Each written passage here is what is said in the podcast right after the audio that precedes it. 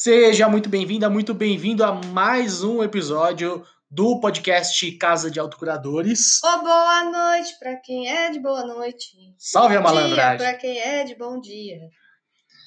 Estamos hoje com uma conversa muito legal com a nossa amiga e médium Thaís de Paulo.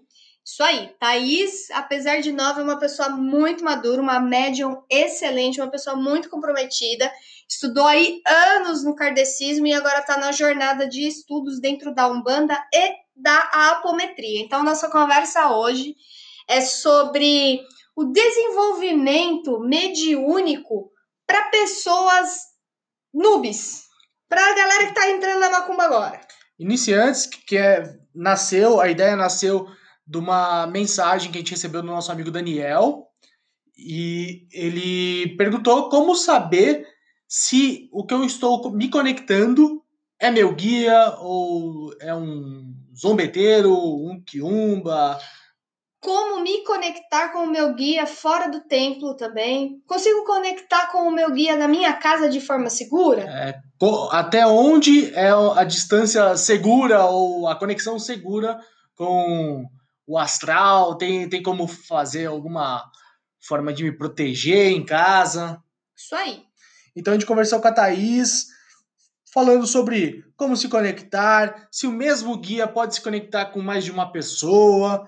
Né? Tirando Se- dúvidas gerais sobre a parte inicial do contato com o guia espiritual e com pessoas que estão ainda começando dentro dessa jornada. tanto no prisma da Umbanda quanto no do kardecismo. And da apometria, que também faz parte do nosso rol. Isso aí. É, lembrando que esse podcast da Casa de Autocuradores é um oferecimento Velas Catumbi, arroba Velas Catumbi ou velascatumbi.com.br. Você pode pedir por WhatsApp e, e buscar no seu quintal, aí na sua porta. São velas sem aditivos, feitas com a melhor parafina do mundo, a parafina baiana.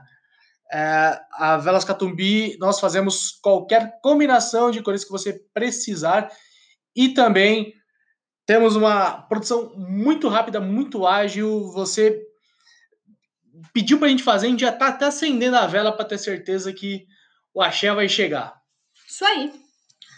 E também o oferecimento de Assaçanha, sabonetes artesanais terapêuticos. Sa- feitos por mim, sabonetes veganos, que você é para macumbeiro moderno que eu fiz esse sabonete, porque às vezes a gente quer se conectar na vibração de uma energia ou fazer uma limpeza, né, energética, e a gente nem sempre tem as ervas in natura em casa. Então esses sabonetes são antes de mais nada para ter a função da erva na sua mão de uma forma mais rápida e fácil de, de lidar e quando acaba o sabonete, você ainda tem um cristal daquela vibração para manter essa conexão. E o sabonete recebe influência da erva, do óleo essencial, do cristal que está dentro dele. É bastante influência, hein? Realmente, Por isso que é um sabonete terapêutico, artesanal e vegano. é isso aí. Vamos agora para o episódio.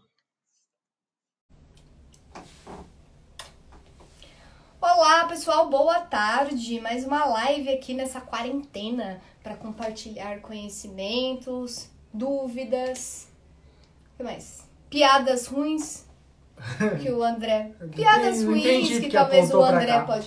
Tá, enfim. Olha o primeiro que apareceu aí na nossa live, Daniel. Inclusive, a live de hoje é em homenagem ao Daniel. Exatamente. Daniel é nosso amigo, trabalha fria. E ele me fez algumas perguntas que eu acredito que seja dúvida de muitas pessoas. E a gente chamou a Thaís para compartilhar, né? Para trazer essa. Ê, oi, Thaís. Olá. Tá mudo, Thaís. Vê aí seu áudio se tá. E as dúvidas do Dani era referente a como saber que quem é meu guia espiritual, como me conectar com o meu guia em casa. É, o mesmo guia pode trabalhar, né? O mesmo entidade, o mesmo espírito pode trabalhar comigo e com outra pessoa também. Então hoje a gente vai conversar um pouco sobre dúvidas em geral sobre início, né, dessa, dessa, dessa jornada mediúnica, dessa espiritualidade como um todo. Certo? Quer Foi? Aê, agora funcionou. Oi. Oi, André! Obrigada. Seja bem-vinda, Thaís de Paulo. Que, Nossa, André, eu jurei que você ia pôr mãe Thaís. Eu já tava pensando, meu Deus do céu. A futura mãe Thaís de Iemanjá ou mãe Thaís de Xangô. Nem, é. Thaís, Dúvidas. Quanto tempo você estuda mediunidade? Então, quando eu tinha mais ou menos 14, 15 anos, a Vitória, que tá aqui, me levou pelos, pro centro pela primeira vez. E aí. Assim, na Umbanda, uns 5 anos, mas no Espiritismo em geral, há uns 7. E você fez é, a, a sua jornada mediúnica como foi? Você começou como você falou, você começou a, frequentar a Umbanda, como que foi esse início, assim? Porque hoje a ideia, tá, é a gente trocar uma, uma ideia sobre início mesmo dessa jornada mediúnica, porque muitas pessoas têm interesse, têm curiosidade, mas não sabem como começar, por onde começar. Conta um pouco como foi para você, como que começou isso? Então, eu era bem nova, eu tinha 14, 15 anos. Então, eu comecei na turma de jovens mesmo. No? Fui... No Isso, no kardecismo. Não sei se na Umbanda, eu nunca vi um terreiro que tinha, tipo, essa turma de jovens, né? A gente já viu no, de crianças no até... Michael, no terreiro do Michael que a gente conversou ah, ontem, verdade. é um lugar que tem, assim, é Umbanda, e eles acolhem crianças e adolescentes. Isso é muito legal, porque a maioria das casas da Umbanda, de Umbanda ainda não tem, né? Para criança e adolescente. É, então. Aí você Eu nunca vi.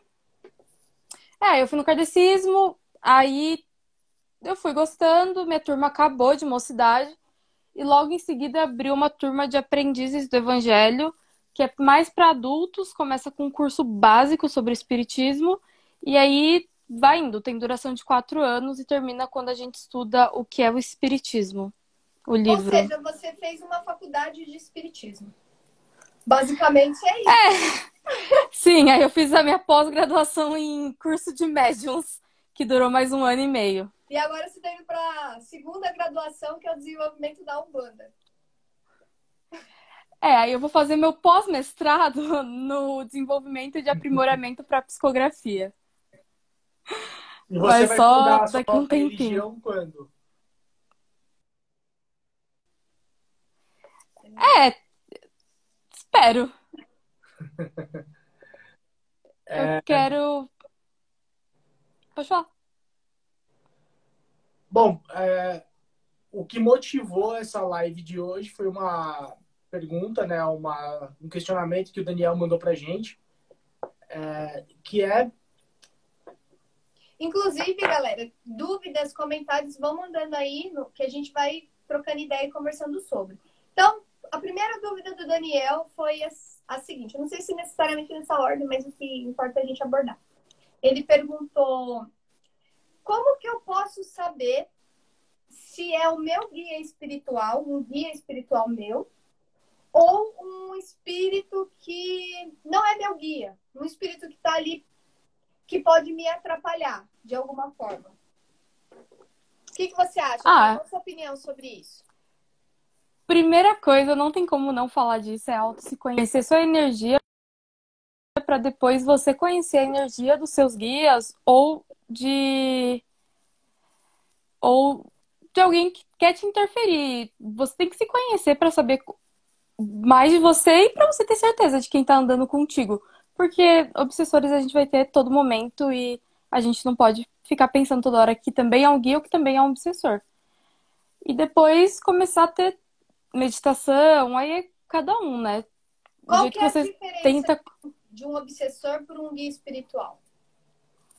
Quando você questiona muito, não dá muito certo.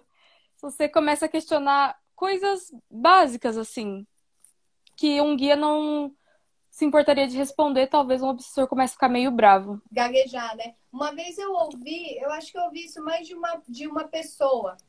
É, eles falam assim: a pessoa falou, acho que foi até o Jack, não tenho certeza, mas o, o, ou na apometria. O que um guia espiritual traz de mensagem sempre serve para todo mundo, de alguma forma.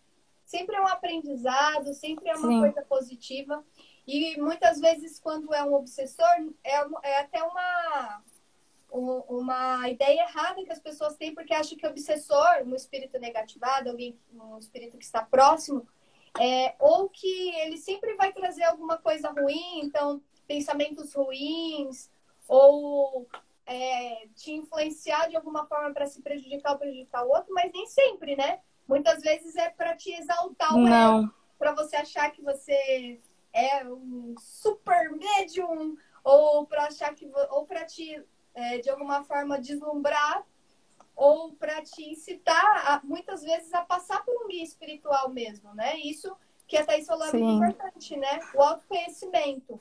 E eu, ia, eu quero ressaltar isso, que é muito comum a gente ver é, espíritos que não, tão, não estão tão iluminados assim, não, com tão boas intenções, fingindo ser um caboclo, um preto velho, um exu, né? Isso não acontece só na, naqueles canais de TV da madrugada, né? A gente vê também, pode acontecer em terreiro, pode acontecer em casa. Sim. De aparecer um guia e falar, ah, eu sou preto velho, quer ajuda dele, quer ajudar. E na real é só um, um obsessor que está querendo enganar. É... Sim, e às vezes. Pode falar. Pode falar. Não, fala, tá. Ah, eu acho que eu perdi a linha. Mas às vezes a gente realmente não sabe. Mas é muito de sentir, porque uma hora a vibração começa a ficar muito estranha e você vai começar a questionar. Aham. Uhum. E é, a, a, pergunta era sobre como, como a gente pode saber que é nosso guia espiritual. André, como que você sabe que é seu guia espiritual? Quando você começou? Quando você sabia que era o seu Chico que estava perto de você e não uma outra entidade, assim, que não era um guia seu? As pessoas, elas têm é, tudo tudo tem sua assinatura energética, né? Que é um nome para explicar, para intitular aquilo que você sente quando está perto de alguém. Quando está perto da sua mãe, tem uma, uma energia que conecta vocês. Quando você está perto da mulher da sua vida, tem uma energia que conecta vocês e vocês sentem, né? Eu, pelo menos, eu, isso é muito claro para mim. E quando eu conheci o meu preto velho, que é meu guia-chefe, que é o seu Chico, toda vez que ele se aproximava, eu sentia aquela mesma coisa, de parece que é aquela pessoa que eu conheço.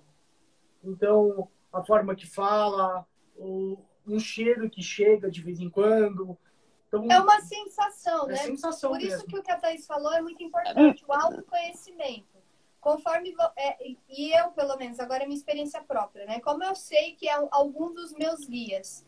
É, fechar o olho igual a Thais falou, sentir no coração. O nosso coração, gente, nunca mente.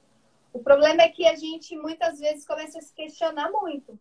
Então, com o tempo, sempre quando a, aquela entidade, aquele guia se aproximar, você vai sentir a mesma sensação ou muito parecida.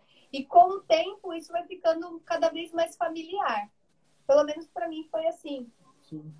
é, e por mais que você questione as, tipo, o que a gente já discutiu várias vezes, a sensação, eu acho que mesmo quando você questiona sabendo que é seu guia, há uma sensação de paz. E quando você. É muito diferente a incorporação. Eu nunca tive a sensação de estar falando com algum guia meu e não era. Então. E eu sempre Mas vi muito não é, você diferente. sente diferente, né? É, então, sim. Você não sente um acolhimento. Quando é seu guia, você sente o acolhimento, como o André falou, é como se você. Essa assinatura energética é muito presente, não é algo questionável, né? Uhum. É muito é, forte. Sim. Né? Então, e Bruna, também a gente. A Bruna Ai, tá peraí, antes. As... Pode falar. Tem diferença. Não, da, da Suzane a gente fala depois, que eu acho que tem a ver com, com o assunto. Tem diferença entre guia ah, então espiritual vai. e entidade. Entidade, se você olhar no dicionário, entidade é aquilo que é.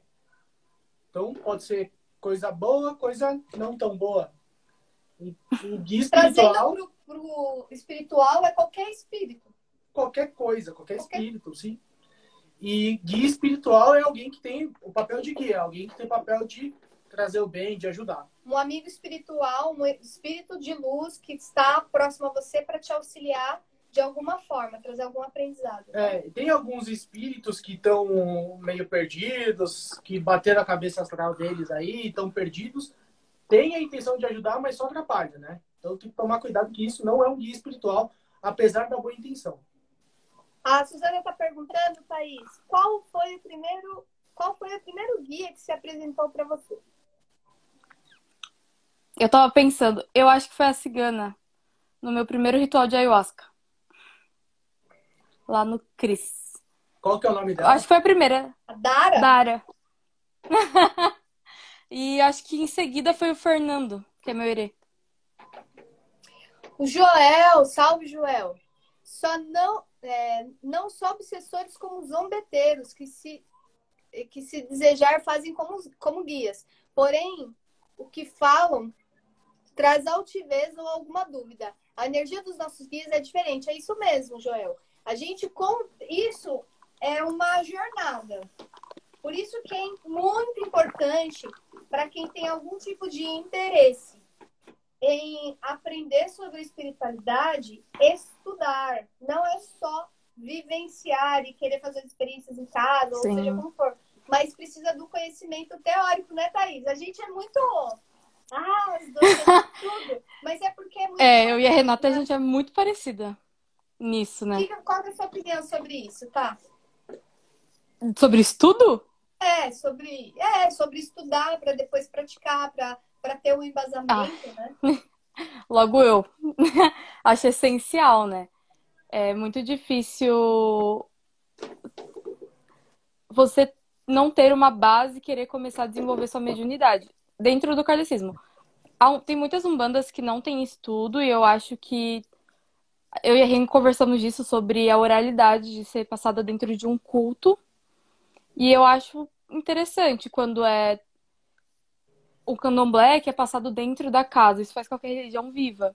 Mas eu gosto muito do estudo difundido, onde você pode procurar e ter outras fontes para beber a informação. E eu acho que é essencial você se conhecer, conhecer onde você está pisando para você se desenvolver. É muito difícil você se desenvolver onde você não confia e desenvolver a mediunidade não é o alpes que incorporei. Se você não confiar na casa onde você está, em qualquer vertente, é muito difícil. Ô, Thaís, é... o que você acha sobre incorporar em casa? O que, que é incorporar? Acho que é legal explicar, porque nem todo mundo está familiarizado com isso, né? Thaís? Posso? Tá, só antes de você responder, só finalizando essa primeira pergunta do Dani, que é, assim, de forma mais objetiva, como saber que é meu guia espiritual? Então, é buscando se conhecer, conhecer as suas energias. Então, aquietar a mente, sentir. Ah, eu quero sentir alguma coisa, se sentir meu guia, fazer meditações, guiadas ou não, se conectar, fechar os olhos e sentir. E quando você for num lugar, ah, eu frequento a Umbanda, fui numa gira de caboclo, né? Que é o ritual lá da Umbanda que a gente chama essa egrégora. Como que é normalmente essa energia? Aí vai outro dia numa gira de preto velho. Como que é a energia dos pretos velhos em geral, de uma forma geral? conhecer, experienciar e ler e se conhecer, né? Se, se você não tem é, vontade de fazer um desenvolvimento mediúnico e, e, de fato estudar, mas quer praticar isso, estuda em casa, vê vídeo, lê livro, né? É muito importante o estudo. Isso é uma, é uma jornada, né? Não adianta no primeiro dia você Sim. querer saber se... Agora responde a pergunta. Ah, então, a incorporação é a aproximação do espírito com a gente e aí conecta a maioria dos chakras, então a gente consegue falar, fazer alguns gestos que ele faz, faria. Vocês querem dar outra sobre isso? Sobre o que é incorporação? Não. É isso aí. Qual é a pergunta? Esqueci. então, a gente está no período que a gente não pode ir até o terreiro, a gente não pode ah, tá. ir até o centro. Então tem muita gente que fala, ah, que vontade de incorporar, ou ah, tem, é, tem alguém, é, sei lá, alguém incorporou na minha casa. É, então, é seguro isso? Eu acho que depende muito. Tipo, se uma pessoa do nada começou a incorporar e não tem conhecimento, nunca foi um terreiro, ou foi poucas vezes, não tem conhecimento, eu acho ruim. Porque e você não está na sua casa também, por exemplo. Porque você não sabe a energia exatamente da, de, do lugar que você está e você não se conhece o suficiente para saber que é seu guia. Agora, você frequenta um banda, você tem firmeza na sua incorporação, na sua mediunidade, tipo, você sabe, eu acho que não sempre, ou a não ser que você tenha um contato bem afinco e esteja as forças firmadas dentro da sua casa, eu não vejo problema, assim. Mas eu também não acho que seria legal isso com frequência. Porque eu acho que tem outros jeitos da gente se conectar com os nossos guias. Essa é a próxima Sem ser pergunta. incorporação. Já engata aí na próxima pergunta, que é como me conectar com guia, com outros guias? Porque trazendo para Umbanda, que é diferente do kardecismo nesse ponto, a gente tem linhas específicas. Então tem uma linha do mar que trabalha mais questões emocionais, tem uma linha de esquerda que trabalha bastante limpeza energética, né? Desobsessão, limpeza do ambiente. Como me conectar com essas linhas de, diferentes na minha casa? Qual é a sua opinião sobre isso? Como que você faz? Se você Renata. faz, como você? Você que tem que falar dessa pergunta, você que tá fazendo Não, a eu jornada. vou, eu vou dar meu, meu parecer, mas eu quero o seu também, porque Ah, eu acho que- diferente do meu. meditação e acho que estudar sobre a linha faz que você tenha uma imer- imersão dentro de si para conhecer o, a- o que aquela linha pode te trazer. Então, talvez meditar antes de dormir, você talvez consiga se do- desdobrar ou consiga lembrar de algum sonho que remeta, remeta a isso. Acho que é o principal, assim, de achar o seu jeito de conexão, porque não adianta falar que todo mundo vai meditar e vai conectar. Às Sim. vezes é você tá cantando um ponto e você consegue se conectar com o caboclo. Eu tô fazendo agora, né? Como a Thais falou, eu, tô- eu comecei aí segunda-feira, todos os dias eu tô me conectando com de uma forma diferente ou da mesma forma com alguma linha. Então eu, eu procuro é, formas de, diferentes de me conectar. Então, como você pode se conectar? Eu acho que você falou, Thaís, o principal que é para mim. Antes de você querer se conectar, você precisa entender a base. Não é que todos vão agir daquela maneira, mas tudo tem um direcionamento. Se você não conhece nada, você não tem por onde começar. Então, eu acredito assim muito que o principal é, ai, Renata, eu quero que eu na semana de conexão com os boiadeiros. Primeiro ponto, o que, que é a linha de boiadeiros? Quais são os princípios? O que, que eles trabalham? Quais, quais são as energias que regem principais do, do boiadeiro? E aí, a partir do seu conhecimento, você vai entender qual que é a erva que conecta com aquela vibração. Então, você pode fazer um banho de ervas. Você vai entender qual cor está próxima daquela vibração de uma forma geral falando. Então, você pode acender uma vela. É, você pode fazer a meditação, como a Thaís falou, até mesmo mentalizando a cor que tem a ver com aquela linha. É uma forma de conectar. Cada pessoa vai se conectar de uma maneira, exatamente isso. No- sim, no kardecismo, quando começava. Ah, a gente começava a se desdobrar, eu sempre via azul. Passava um manto azul, eu me desdobrava. E até hoje, assim, alguns trabalhos que eu não tô conseguindo trabalhar direito, eu vejo o manto azul e ele só me leva. Minha mãe vem me buscar. Isso tem a ver com a sua chave de acesso. Isso que a Thaís falou é muito legal. E o Jack, que é nosso pai, é o dirigente lá da casa que a gente frequenta, ele fala muito isso, que cada pessoa precisa encontrar a sua forma de se conectar. Então, através dessa chave que você vai encontrar, como que eu vou me encontrar essa chave, Renata? Como a Thaís falou, autoconhecimento, testando. Então, tem gente que se, se conecta melhor acendendo uma vela. Existe meditação com a vela. Você acende a vela e fica, foca na, na chama da vela. E isso pode te levar para algum lugar, sua mente, né? Te levar para algum lugar de conexão. Quer falar uma coisa, André? Não, eu concordo demais com, com isso, né? Que cada um tem sua chave. Então, é básico que você respeite a sua própria personalidade e mediunidade. Então, tem gente que vai se conectar melhor meditando. A Renata é ótima meditando. E eu, se eu paro, fecho os olhos e começo a pensar, começa a vir aqui a, a conversa, que nem ontem, veio, veio uma mensagem do Preto Velho e eu tava ouvindo ponto de baiano.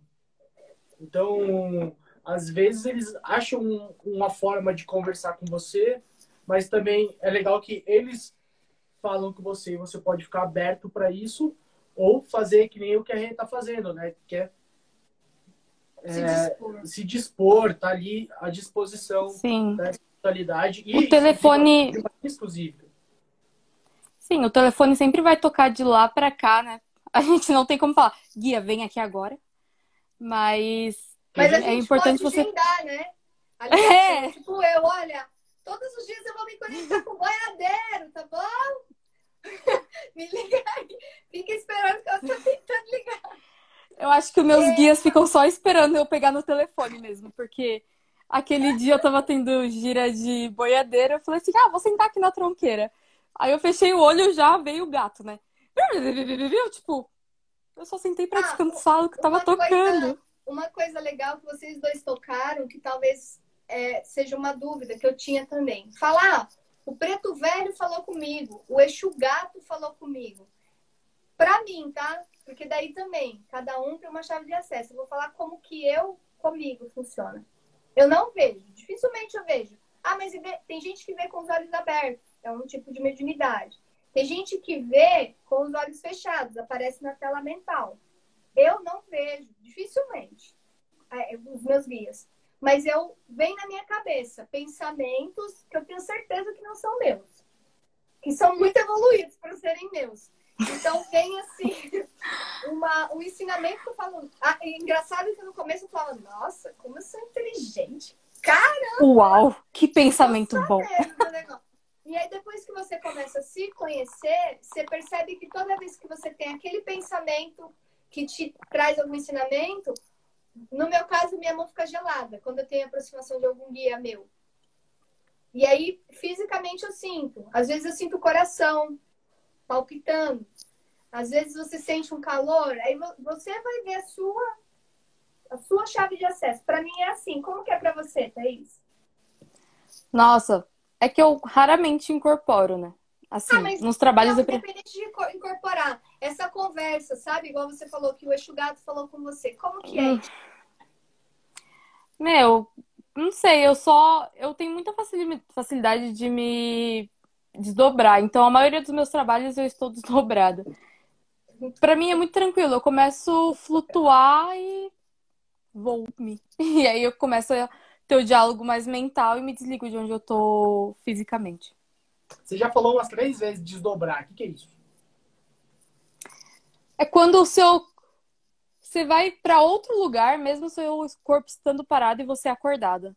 Você tem consciência de onde você tá, você ouve o ambiente algumas vezes, mas o seu espírito sai para ir ver algum lugar, se encontrar com algum guia, ajudar alguma entidade vir para casa ou capturá-la, depende.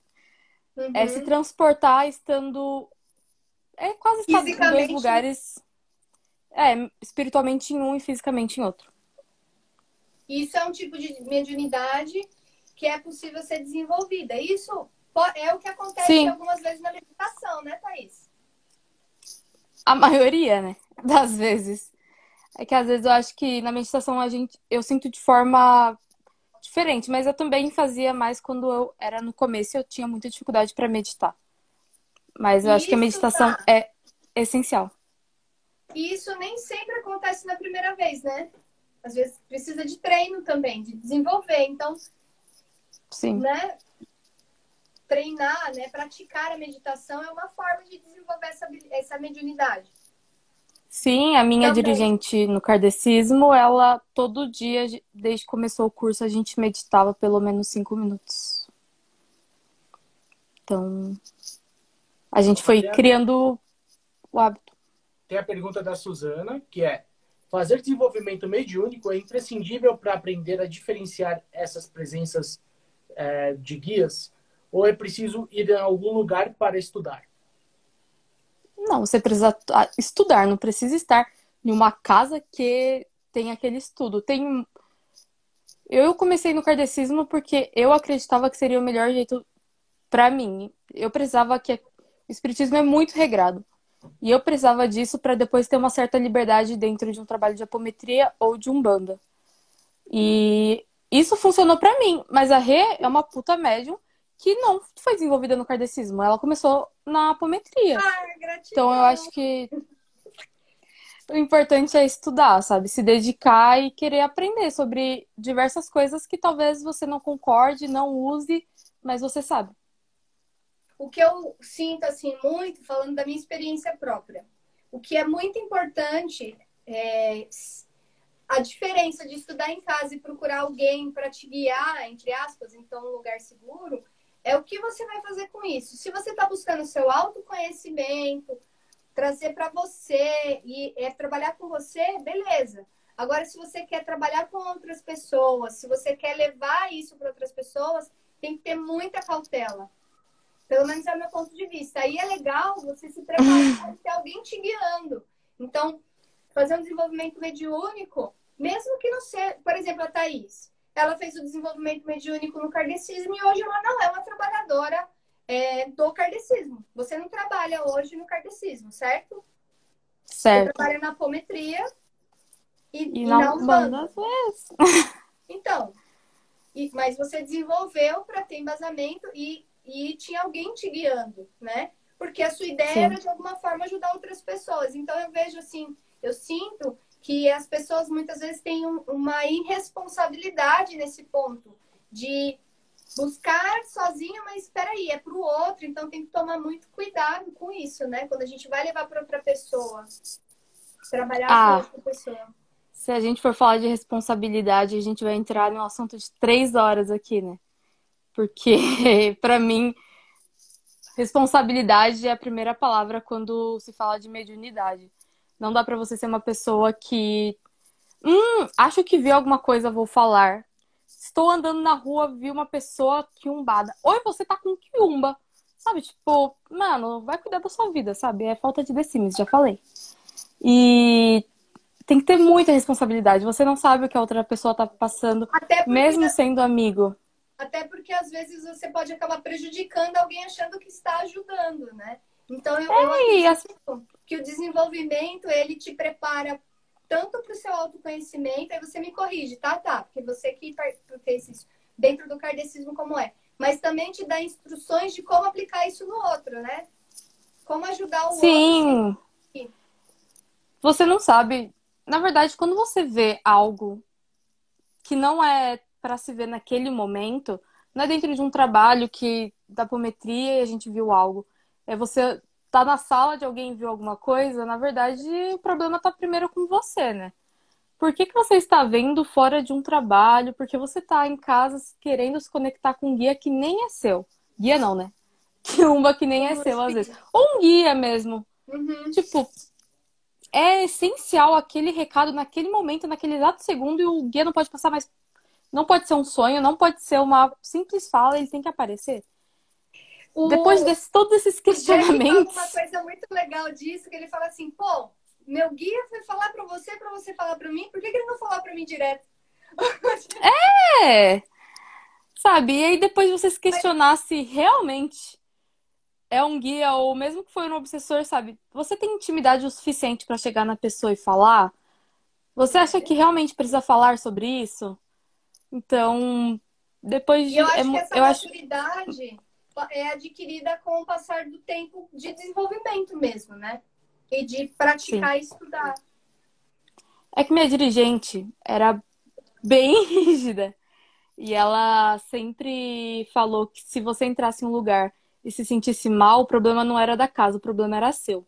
Que você era médium dentro da casa e não fora dela. Hoje eu não concordo exatamente com isso. Eu acho que a gente está aberto, mas a gente tem que a gente não é. Tipo, sair pra beber, eu vou ficar.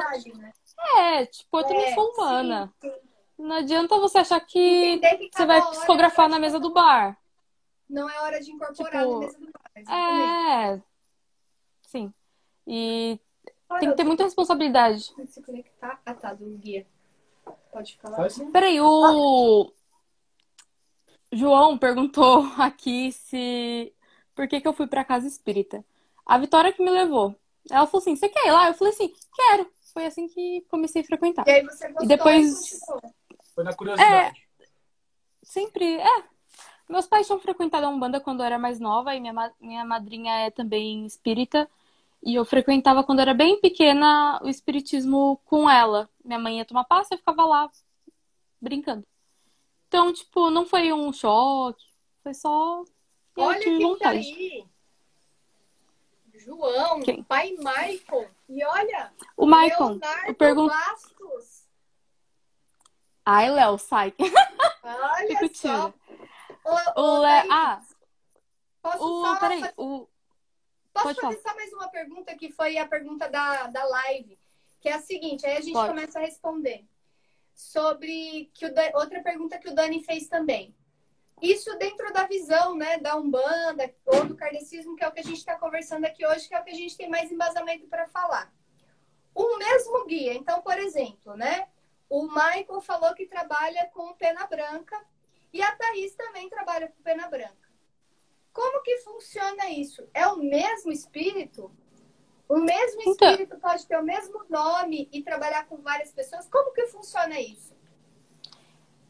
Então, é uma falange, né? O Pena Branca são vários espíritos que se, que se afinizaram com o Pena Branca, que provavelmente hoje não vem mais aqui. Ele é o falangeiro-chefe. Então, vários espíritos seguem o Pena Branca e se apresentam como Pena Branca. Pode ser, e aí cada espírito tem sua vivência e sua história. Pode ser sim que o meu Pena Branca seja o mesmo, o mesmo mesmo que o dele, por exemplo. Que seja o que viveu na Amazônia, e morreu com uma flechada no pescoço. Pode ser, mas são muitos. Não dá pra gente. Você tem que conhecer muito bem o seu guia pra afirmar que o, o seu vai no outro, que é o mesmo. o falou ontem, né? Que isso é um estudo da vida toda, né? É muitas vidas, né? Você tem a sua vida e tem pelo menos um de cada pra conhecer a vida inteira pra entender. É muita vivência. Não... Uma vida não é suficiente. É, eu só ouvi falar uma vez disso, de o mesmo guia que trabalha em dois médiums diferentes, Ah, sim. mas só uma vez. Não, É, eu só. É o do. muito remoto, né? A possibilidade do mesmo guia trabalhar com duas pessoas que estão ali. Próximas ainda. Trazendo assim de forma clara para quem não, não tem esse conhecimento. Que acontece? Eu sou a Renata, ela é a Thaís, ele é o André. Quando a gente morrer, isso falando de forma para exemplificar, tá? A gente vai desencarnar. Aí a gente desencarna e aí a minha vibração, eu quero virar uma trabalhadora de luz, tive merecimento e aí vou me tornar uma trabalhadora de Deus do lado de lá para ajudar quem está aqui. A minha energia tem mais afinidade com a linha de marinheiro. E dentro da linha de marinheiro tem mais afinidade com, as com a vibração de uma entidade que chama Martim Pescador. Então tem lá o Martim Pescador e os trabalhadores do Martim Pescador. Então quando eu for trabalhar, eu vou me apresentar lá para o médico e falar, eu não vou falar, oi, eu sou a Renata, eu vou falar, oi, eu sou Martim Pescador. Do mesmo jeito que o André pode também ter a mesma vibração energética para trabalhar na linha dos Martim Pescador também. Ele vai se apresentar lá como Martim Pescador. Então é, é mais ou menos isso, né? Tem a, a identidade pessoal da entidade e a roupagem que ela usa para trabalhar no astral dentro da vibração energética dela, né? Sim. Então, provavelmente, Então- o, pena- o seu pena branca pode ser um índio, pode ter sido um índio, e o do, do Michael pode ter sido um hindu, né? Que foi a forma que ele se apresentou lá no, no quadro. É, e, por exemplo, a gente já teve um trabalho de esquerda na Terra, que a gente. Terra é o terreno que a gente frequenta. A Renata e eu temos Pombagira com o mesmo nome. E o pai da casa também. Então, são três médiums na casa com uma guia espiritual que tem o mesmo nome, mas não é a mesma guia. Já não é a mesma- pensou? Já pensou? É a mesma? Tem que trabalhar com três pessoas ao mesmo tempo? não é Tem o mesmo que- espírito. Eles trabalham no mesmo, na mesma empresa, Mesma tem o mesmo cargo, mas são pessoas diferentes. Eu já vi uma história também de duas pombagírias que eram do mesmo cabaré. E que foi bem emocionante o reencontro delas e tal. Mas cada eu não um sei se era o mesmo história nome. pessoal, né? Cada entidade, Sim. além da, da vivência. Quer perguntar lá? Vamos para mais pergunta? O Maicon perguntou se eu era xamanista ou umbandista. Eu sou espiritualista. Tem muito pra conhecer ainda pra falar. Sou uma coisa. Mas eu gosto muito da É Umbanda. você... Ô, Maicon, acho que você perdeu o comecinho. A Thaís, ela desenvolveu no kardecismo. E agora ela está em desenvolvimento lá na Terra, que é a nossa casa. Ó, Cami Kahuna perguntou. É o Léo. É o Léo? É o Léo. Tá. Muitas pessoas têm medo do guia espiritual, porque têm medo do contato com a própria essência. Então, fogem dos guias como se fossem obsessores e se apegam a defensores, a obsessores, para ficar na zona de conforto. Concorda, Thaís? Concordo, mas eu acho que é uma coisa que a gente tem que entender, sabe? Por que que você não quer se conectar com você mesmo? Apesar de ser bem diferente de quando você toma um chá que realmente é você. Mas o seu guia só tem te acrescentar. Se você leva um puxão de orelha do guia, você vai falar, tipo, meu, antes do guia do que da vida. Ó, qual a diferença entre incorporação e canalização? Você sabe, tá?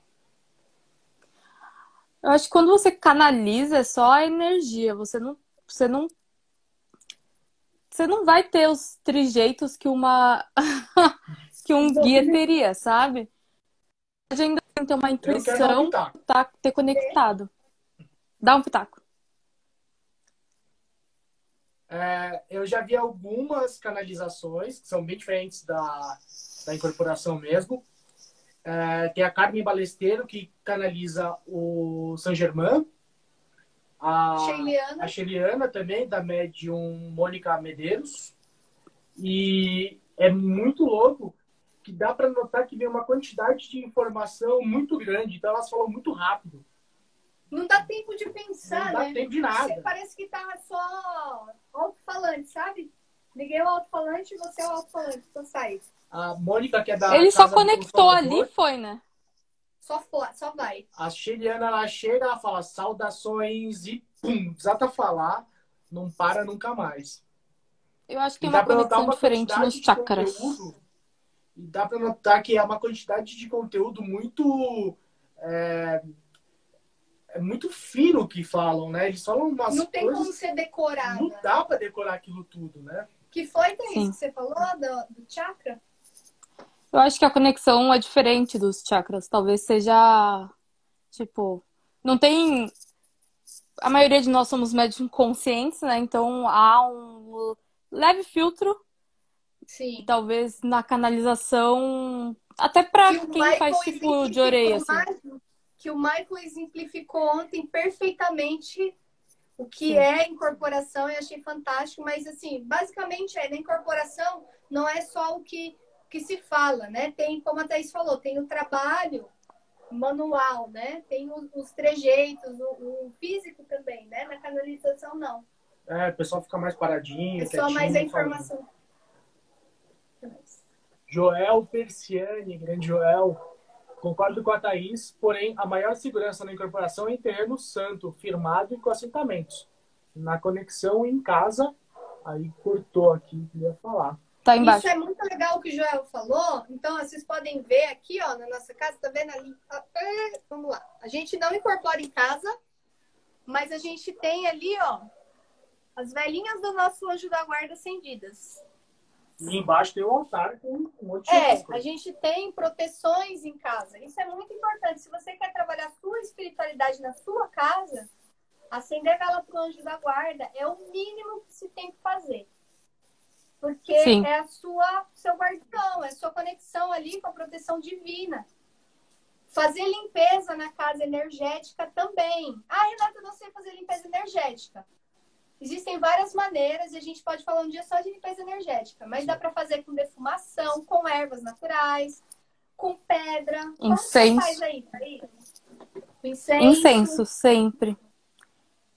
Reiki, É o jeito que eu mais gosto. Ah, dá pra fazer com reiki, dá pra fazer com magia.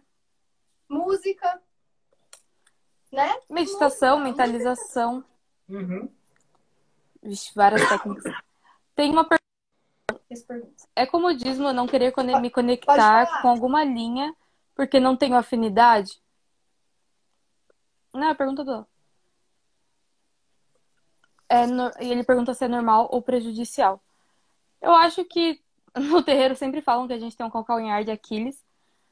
E eu acho natural a gente não sentir afinidade, mas eu acho importante que a gente conheça, entenda e tudo bem, sabe? A gente tem outros para trabalhar, isso não é um problema. Qual que é o, o seu calcanhar de Aquiles?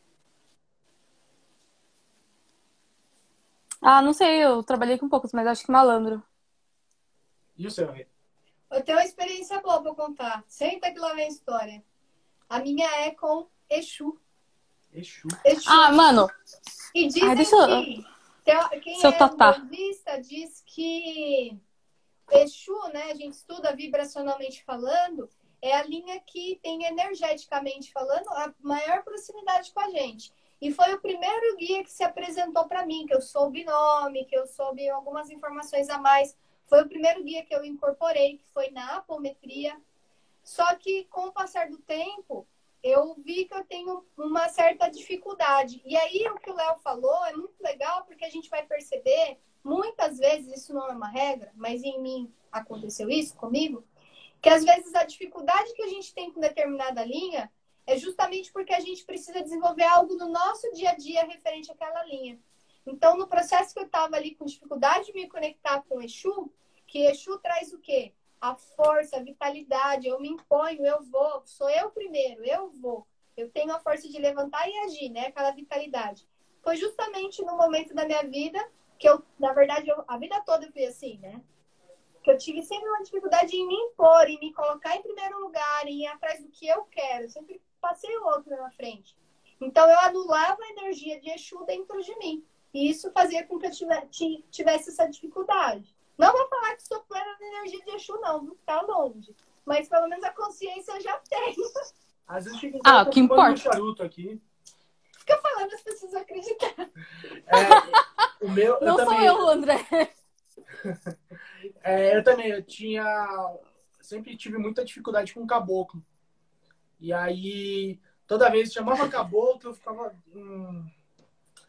Aí fui trabalhando isso. Eu tinha muita dificuldade, as informações vinham truncadas. E aí um dia eu falei, não, vamos conversar, caboclo. E aí um dia com... fomos conversar de verdade e me acertei com, com os caboclos, tá tudo certo agora. Tanto Até que você casou com uma. Se apresentava em outra linha, que eu não tinha preconceito com outra linha. Aí Nossa. agora ele veio como caboclo mesmo. Eu não sei. Eu não sei ainda o que, o que eu e a malandra temos. Porque acho que nem teve gira de malandro recentemente no terreiro faz pouco tempo também que eu entrei. E até agora. Então não tenho. Então, casa muito com o que o Léo falou, né? Muitas vezes a, gente, a, nossa comodidade em não querer desenvolver, e não se aproximar com alguma linha que a gente não tem afinidade, é porque a gente não quer, muitas vezes, lidar com alguma coisa que aquela linha traz pra gente que a gente precisa desenvolver na, na vida, digamos assim. Não que seja uma regra, mas pode ser isso também. Para mim, pelo menos, foi. É tipo o vespeiro da porta de casa. Você sai pela janela para não lidar com aquilo, mas você precisa lidar com aquilo. Senão uma hora você não ia ter essa conexão. Uma hora vai ter. Sem pressão, mas uma hora vai acontecer. Vai. Ah, o Exu da Renata é tudo. Adoro seu tatá. Diga-se é de passagem. Bravo. Ele é muito bravo. Ai, gente, olha, tinha que ter uma live só falar do seu tatá. Adoro. Melhor Exu. Teve uma, uma, uma, um desafio aí que rolou no Instagram. Aí tinha umas perguntas, né, de umbandistas, e uma era. É, já levou bronca de alguma entidade? Qual? Eu e o André colocamos Tata Caveira. O mesmo. Todos os e dias. É o mesmo, não é a falange, é o mesmo espírito mesmo. Ai, eu, eu amo o Tatá porque tem uma cena da apometria que aquele dia foi muito bom. Então, Tata Caveira, Caveira vem diretamente aquela cena. Incrível. Mais perguntas? Tô Em praticamente, todos, em praticamente todos os rituais de ayahuasca que frequento, me aparece uma entidade de Umbanda dirigindo o trabalho. Por exemplo, um Exu Ventania e um Caveira. É possível ter dois? É possível? É possível ter vários. Nossa, Renata eu nem vou falar. 74 caboclos. Eu trabalho com alguns Exus. Eu desde que eu entrei na Umbanda, eu tinha uma conexão forte com o Exu e eu nunca entendi por quê. E depois de quase três anos tomando ayahuasca, eu fui descobrir. Resumindo, temos muita ligação. A gente fez um acordo, então eles me protegem. São os meus três irmãos de vida passada. E eles fazem revezamento comigo. Então, os três, eu basicamente. O que eu tenho mais contato é o gato. Tem um que eu só, só vejo, assim, eu. Ele não fala muito, ele é bem mais discreto. Eu vi ele só uma vez no ritual e tem o outro, que é o Sosete. Ele também é mais na dele, ele vem junto com o gato, geralmente. E ele sempre. Quem aparece mais é o gato, mas tem uns outros. Tem o capa preta que eu sempre vejo por aqui também. Vejo na casa da Rei às vezes. Não sei onde ele trabalha, mas estamos tudo aí. Bem nesse quarto mesmo. É, Só complementando a pergunta, que quem fez foi a Aquilina. É, você, no mínimo, tem dois, né? Dentro da, da egrégora que a da, no- gente. da nossa crença, você no mínimo tem dois Exus. Um vai ser o seu guardião, que que vai ser o chefe da segurança, e vai ter o de trabalho, que é o que vai dar atendimento, no caso você seja uma médium de atendimento. Então, é, o, o seu guardião, ele não vai fazer, não vai dar atendimento para os outros, né? Ele vai ser o- um que trabalha só com você na sua segurança pessoal. E É, o, às que vezes- o, o que o Léo falou, a Thaís, o André, eu também acho, é que a gente sempre tem ligação, sabe? Isso daí que a Thaís falou. Conforme, por isso que o Michael ontem falou muito, para você conhecer tudo sobre um guia espiritual seu, às vezes leva a vida toda.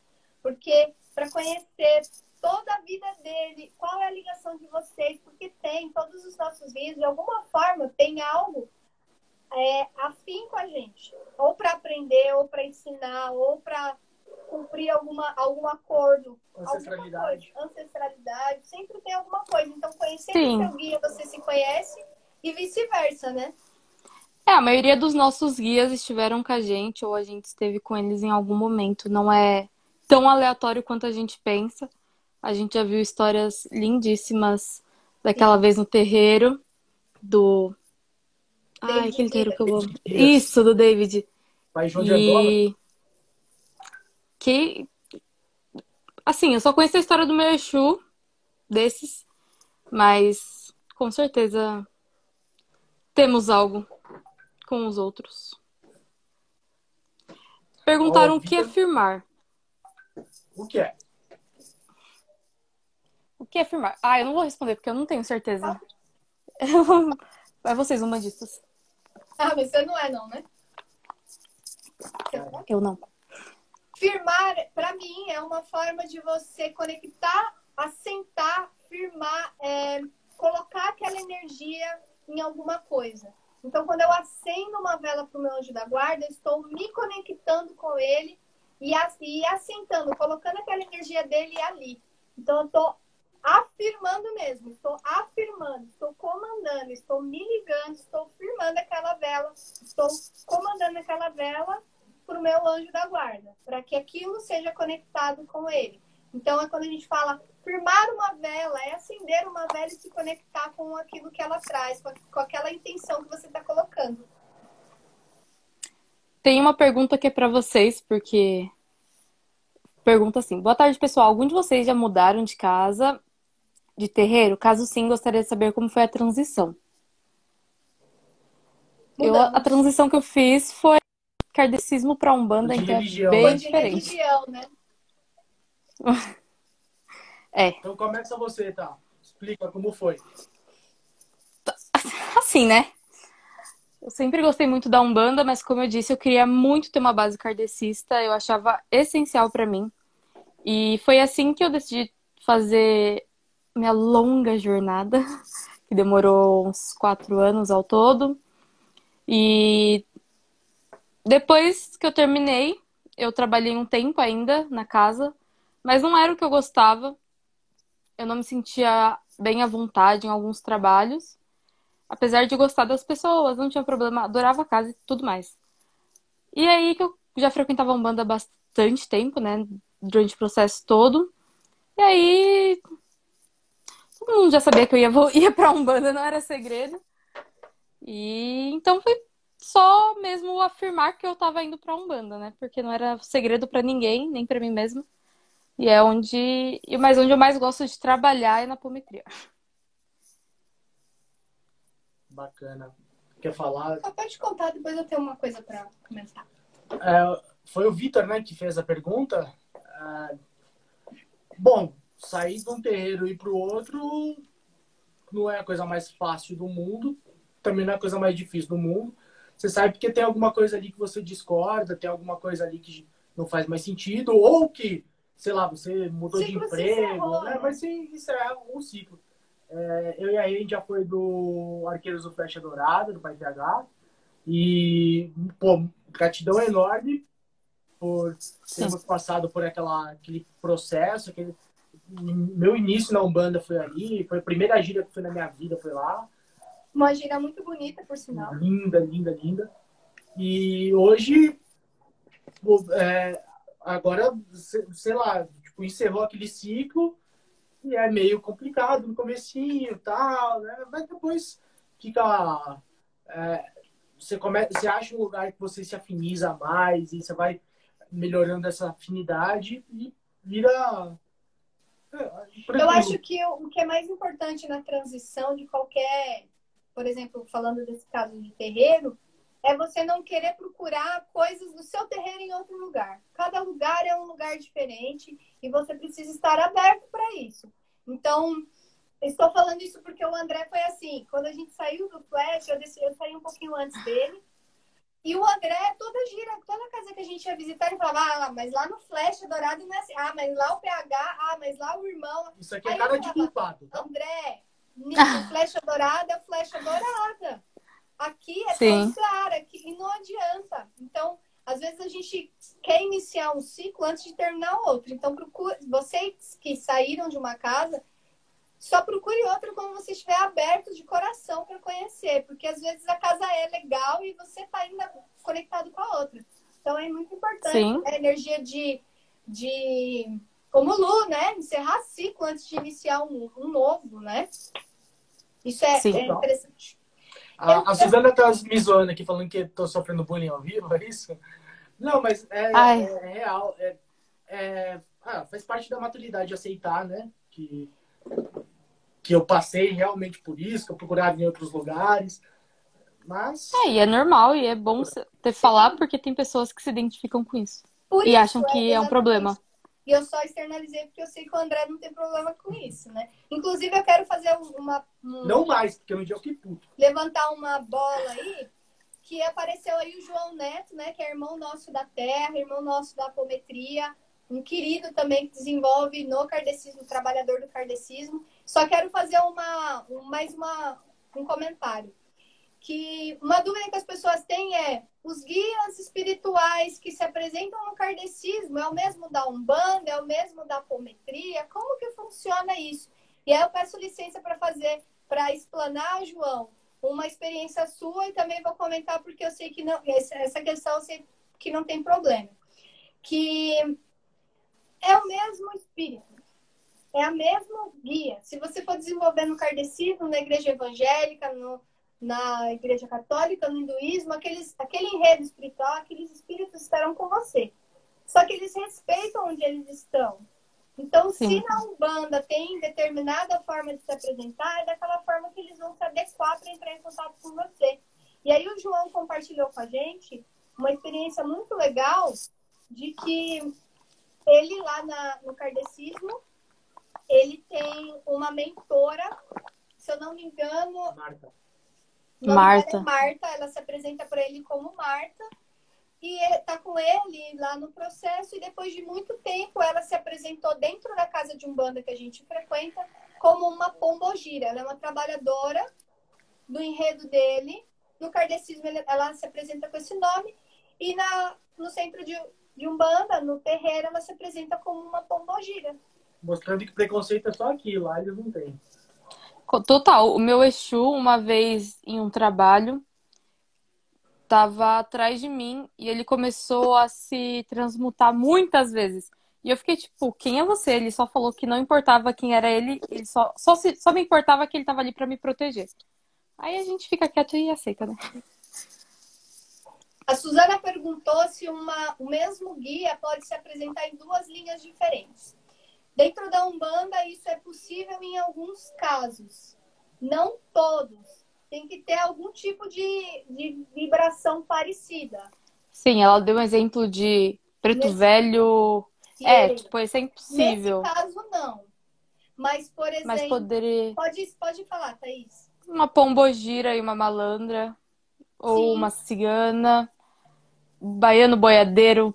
Todos ali os eu descobri cangaceiros. que a, minha, a entidade que se apresenta para mim como marinheira, ela vem na linha de marinheira, é a mesma que se apresenta para mim na linha de médicos, que na nossa casa a gente trabalha com médicos. Então, é a mesma entidade que trabalha nas duas linhas. Caboclo, né? Pode tra... Meu caboclo é da linha do Oriente.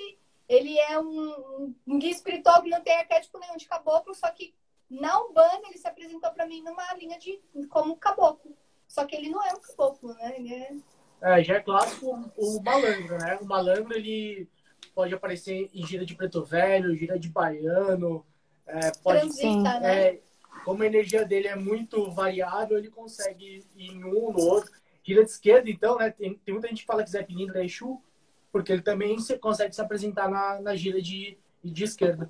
E aí também tem, né, a, aquele outro, aquela outra questão que daí já é um pouco mais avançada, é que tem entidades que trabalham na esquerda e na direita, que dentro da Umbanda a gente chama de quimbandeira. Então, eu... É, quem que tem um... Eu, por exemplo, tenho um, um caboclo que é quimbandeiro, que é o Marabô. Ele se apresenta como caboclo na linha de, de caboclo e ele também se apresenta como Exu na linha de Exu porque ele está nessa transição. Então, ele pode trabalhar na esquerda e na direita. E um dia a gente fala sobre isso, porque é um assunto também bem Está acabando, é hora de fazer a pergunta.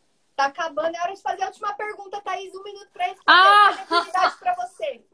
O que é mediunidade para você? Todas as lives vai terminar com essa pergunta.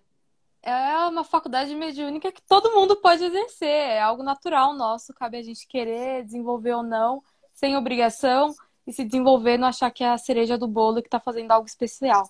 A gente é só mais uma pessoa fazendo o mínimo pelo outro. Cara, você precisou de 20 segundos?